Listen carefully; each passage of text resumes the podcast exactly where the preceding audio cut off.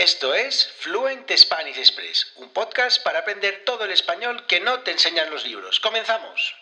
Muy buenos días, bienvenidos, bienvenidas a un nuevo episodio de Fluent Spanish Express Podcast. Todos los días, de lunes a viernes, contenidos con consejos, con recursos y recomendaciones para llevar vuestro español al siguiente nivel. Y hoy es miércoles 2 de febrero de 2022, episodio número 172 de Fluent Spanish Express Podcast. Nos estamos acercando ya al número 200, un episodio muy interesante y que me hace mucha ilusión porque hoy tenemos una entrevista, una entrevista con una suscriptora de la membresía de Fluent Spanish Express que nos va a contar su experiencia con el español. Si esperas 30 segundos, te lo contamos. Pero antes, mi nombre es Diego Villanueva, profesor de español y director de la Academia Online de Español Fluent Spanish Express. ¿Cuántas veces lo tendré que decir? Ya sabéis, www.fluentespanish.express y allí os podéis suscribir a los audiocursos sobre la cultura española, las costumbres sociales, cómo vivimos, cómo pensamos, cómo actuamos los españoles y las expresiones que utilizamos los nativos y además incluye cada audiocurso transcripciones y actividades. Y no solo eso, y es que también tenéis acceso a una comunidad de estudiantes para resolver vuestras dudas, vuestras preguntas y practicar escribiendo y hablando tanto con los estudiantes como conmigo mismo. Así que no esperéis más y en www.fluentespanish.express allí os podéis suscribir por tan solo 5 euros al mes. Y ya pasamos a la entrevista de hoy, una entrevista muy interesante. Hoy tenemos a Julia que nos va a hablar de su experiencia con el español. Así que comenzamos. Bueno, buenos días, Julia, ¿cómo estás? Bienvenida al podcast. Muchísimas gracias por estar aquí, por dedicarnos este, este ratito, este tiempo para hablar con, nosotros y contarnos tu experiencia con el español. ¿Cómo estás? Bueno, yo ya te conozco un poquito, pero cuéntanos, eh, háblanos sobre ti un poquito, si quieres. Bueno, en primer lugar, uh, buenos días, eh, Diego, y gracias por haberme invitado. Uh, no sé qué contarte. Soy Julia, soy, bueno, Julia, soy de Letonia y pero mi uh, lengua materna es el ruso. Básicamente es todo. Vivo en la capital del país, uh, Riga. Uh, ¿Sí? Y no sé qué otra ¿Y a cosa. Te, ¿Y a qué te dedicas? Yo trabajo en servicio de atención al, al cliente con clientes españoles de una empresa química. Mm. Ajá, muy bien, ok, perfecto. Bueno, pues entonces el español eh, muy útil para ti, ¿no? Y cuéntanos, sí, sí, sí. Eh, ¿cuánto tiempo llevas practicando español? ¿Cómo, ¿Cuántos años llevas o cuánto tiempo llevas practicando? No, a ver, vamos a ver. Uh, llevo más o menos 15 años aprendiéndolo. ¿Mm? Uh, sí, empecé, bueno, lo estudié en la universidad por tres años como segunda lengua extranjera y uh, después conseguí un trabajo, de, un, un, trabajo como traductora barra intérprete en una empresa fabricante de tragaperras. Anda. Sí, sí, sí. Preguntarte cómo, cómo, es que una chica sin experiencia ni formación respectiva mmm, consiguió, un un, consiguió tal trabajo. Pues, a decirte la verdad, mi ya ex jefe, mmm, pues es una persona que, que, siempre busca ahorrar. Sí. Y la verdad es que siempre contrataba gente sin experiencia, pero capaz. Pero, ¿Mm? a ver, para pagarles menos, obviamente. Claro, claro. Sí, pero a mí, como apenas me había graduado, mi, pues aproveché para ganar experiencia laboral. Claro. Y bueno, lo bueno del trabajo era que como la empresa tenía negocios en Latinoamérica, pues me tocó viajar por unos países latinoamericanos. Anda, qué bien. Sí, sí, respectivamente, practicar mi español. Uh, vamos, que no siempre sí. los temas eran muy diversos porque um, se hablaba siempre de, de, las máquinas, de los casinos, pero igual no me puedo quejar. Bueno, bien, bien. ¿Y, y sí. por qué decidiste aprender español? Bueno, eh, dices que como segunda lengua en la universidad, pero eh, no sé si tenías alguna lección, alguna posibilidad más de, para elegir y elegiste el español por alguna razón, o, o cómo fue esa, esa elección del español.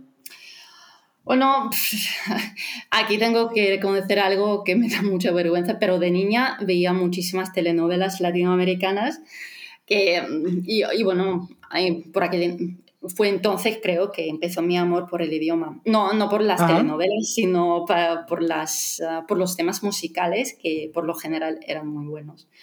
Y, y pues, bueno, todos, todos, tenemos, todos tenemos algún pecado que reconocer, no te preocupes. Sí, sí, todos sí, hemos visto alguna vez las telenovelas, no te preocupes. Incluido yo, ¿eh? Sí, y bueno, también en las telenovelas puedes aprender uh, palabras y frases como, no sé, soy tu madre, eres mi hijo. Y la frase típica de tenemos que hablar, que siempre presagiaba un problema muy grave para principalmente para un hombre. Yo tengo que decirte que tengo estudiantes que, estudian eh, español con las telenovelas, con los guiones de las telenovelas, porque algunos se pueden conseguir por internet y te digo que, hay muchas personas que utilizan esta herramienta que es perfecta, porque como tú dices, hay muchos diálogos cotidianos que también utilizamos en nuestro día a día, ¿no? Tenemos que hablar, y todas estas cosas que, bueno, que es muy, muy interesante para la práctica, ¿no? Muy bien. ¿Y, cuáles son o han sido tus mayores dificultades con el español? Algo que, no sé, que te costaba mucho o que te cuesta mucho todavía, no sé. Eh, pues visto que mi lengua materna es el ruso, como, como te puedes imaginar, mi mayor pesadilla son los artículos, porque en, ruso no los tenemos. Y obviamente, a veces se se me dificulta, ¿sabes? Determinar qué artículo usar en qué lugar. Ahora ya es mejor, obviamente, porque llevo bastantes años estudiando, mm, aprendiendo español, pero sí, no puedo decir que manejo el tema a la perfección. Luego, como, como imagino, es mm, difícil para todos los estudiantes el tema de ser, estar, saber conocer. Y ahora mismo, como estoy también aprendiendo otras lenguas romances, pues se me complica la cosa porque, no, hace, no hace más que crear más confusión, ¿sabes? Porque a veces mm, me doy cuenta de que quiero usar alguna estructura gramatical propia de otra lengua. Hmm. Y... Eso me suena, eso me suena, sí, sí. También con el portugués y el italiano también me ocurre a mí que, que a veces pienso frases que, que, digo, esto no tiene sentido, pero bueno, yo lo estoy diciendo, ¿no? Sí, como por ejemplo usar um, un artículo definido antes de pronombres posesivos, como lo hacen los italianos, la mi casa. Y a veces quiero usarlos en, en, español, aunque no tiene sentido. No sé para qué los italianos los utilizan.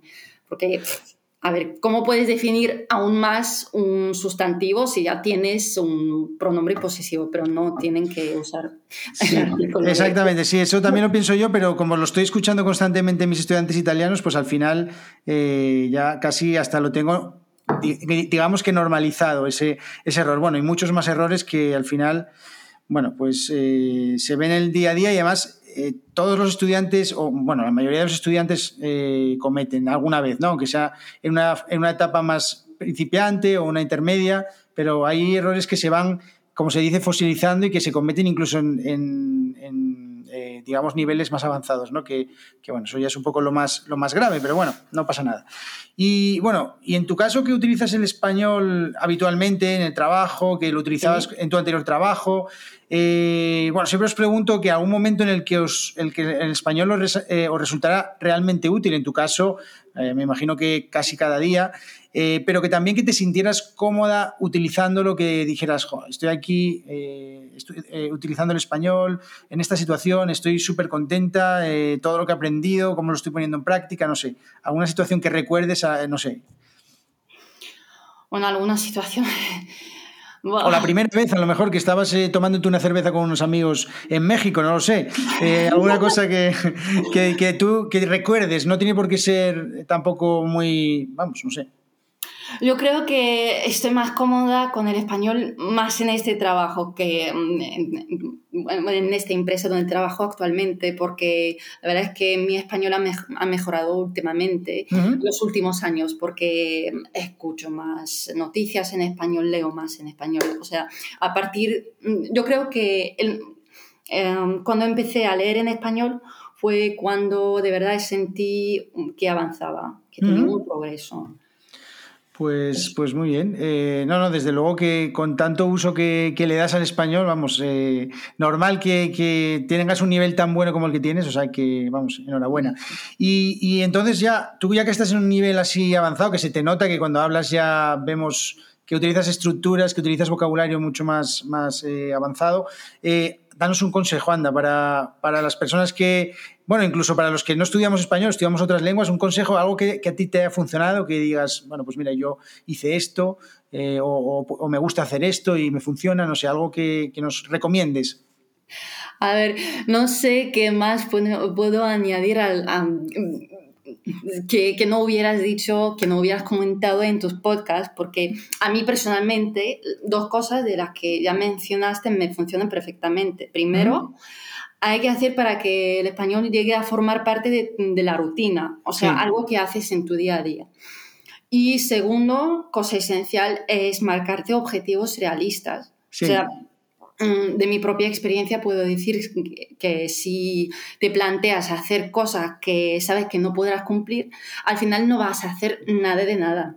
O sea, si, mm, mm, por ejemplo, te dices que hoy voy a leer 30 páginas y al final te das cuenta de que estas 30 páginas no podrás leerlas y ni siquiera vale la pena intentarlo. Y pues mejor oh, hacer poco, pero constantemente. Sí, sí, sí. Todos los días. Sí, sí. Es lo que hago yo actualmente, ya sabes que estoy de baja por maternidad y no tengo mucho tiempo, pero sí mm, leo, no sé, cuatro o seis páginas en español. Claro, muy bien. Sí, sí, como dices, la constancia es la, es la, iba a decir, la clave para cualquier idioma, pero es que en realidad es la clave para cualquier cosa en la vida, pienso. Cada vez estoy más convencido y, es verdad lo que dices de ser realistas porque, porque, bueno, cuando empezamos con un idioma, y todos nos, nos, ha pasado y a todos nos pasará, y empezamos con mucha motivación y le dedicamos un tiempo extra y un esfuerzo que, tenemos que saber gestionar muy bien para, para, mantener en el tiempo, porque si no se va a convertir en algo efímero, algo que no vamos a ser capaces de cumplir y nos vamos a frustrar, ¿no? Y luego también en las primeras fases de, aprendizaje de un idioma o de cualquier cosa en realidad, eh, hay una curva de aprendizaje mucho más grande porque al principio, pues digamos que pasas de ser un, eh, digamos, mm, una persona que no tiene ningún conocimiento o pocos conocimientos a ser una persona que por lo menos, pues bueno, se puede defender un poquito y de repente llega a ese nivel intermedio que afortunadamente tú con el español ya, ya, has, eh, ya has superado y es ese momento de frustración máxima en el que no avanzas, no avanzas, no avanzas o los avances son mucho más lentos, ¿no? Entonces... Te quedas estancado en ese nivel. Estás estancado.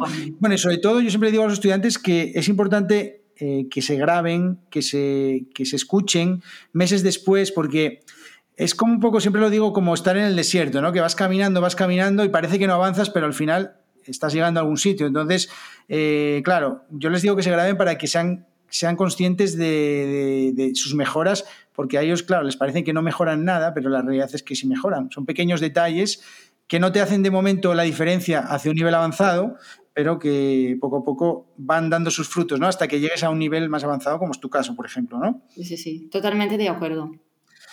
Bueno, pues bueno, encantadísimo de haberte tenido aquí, eh, Julia. Eh, gracias por venir, gracias por dedicarnos este ratito. Ahora ya irás de nuevo ahí a pelearte con tu, con tu hija para, para que no siga haciendo trastadas.